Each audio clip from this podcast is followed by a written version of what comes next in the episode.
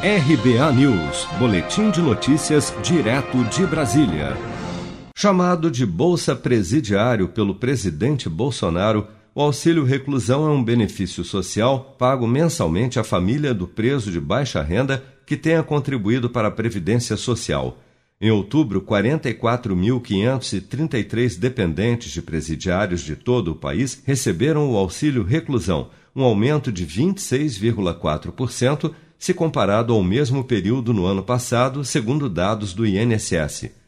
Com esse aumento do número de beneficiários, o custo total do auxílio reclusão para os cofres públicos subiu 33,8% em outubro, na comparação com o mesmo mês de 2019, passando de 37,8 milhões para 50,6 milhões de reais, o que representa um valor médio por dependente de R$ 1.135 por mês.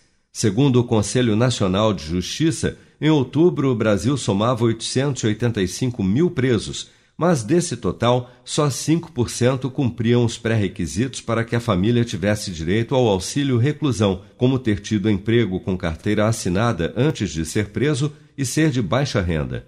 Em janeiro de 2019, uma medida provisória restringiu ainda mais o acesso ao auxílio reclusão pelas famílias dos presos como destaca o advogado especialista em direito previdenciário, Cristiano Huguenin.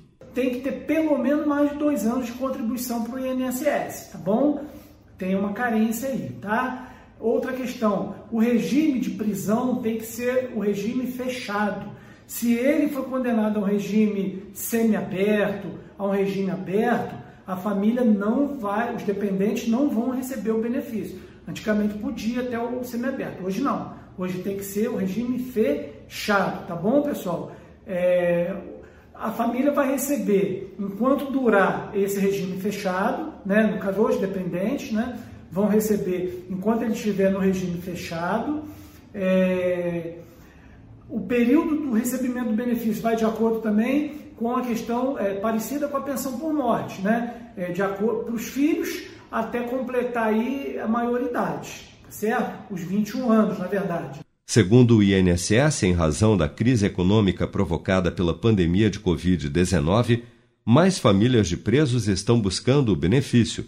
Isso além de um pedido da Defensoria Pública da União, de maio deste ano, que também fez com que o INSS flexibilizasse as exigências de acesso ao auxílio reclusão durante o estado de calamidade pública, que vai até 31 de dezembro deste ano. Se você quer começar a investir de um jeito fácil e sem riscos, faça uma poupança no Sicredi. As pequenas economias do seu dia a dia vão se transformar na segurança do presente e do futuro. Separe um valor todos os meses e invista em você. Poupe com o Sicredi, pois gente que coopera cresce.